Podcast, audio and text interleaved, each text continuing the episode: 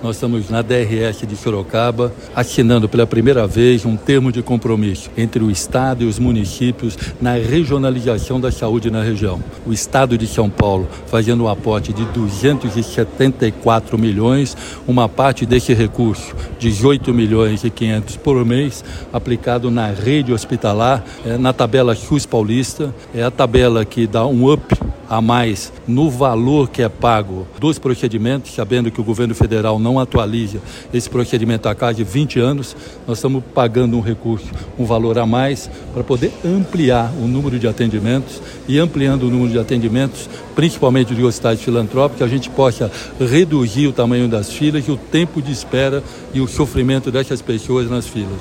Junto com isso também um aporte de recurso de 15 milhões de reais inicialmente para incentivo à gestão municipal, para estar aplicando principalmente é, na atenção básica. Esse recurso de 15 milhões já chegou aos municípios da região para estar utilizando no combate à dengue. Estamos muito focados hoje. Inimigo número um hoje da saúde pública do estado de São Paulo é a dengue e o mosquito Aedes.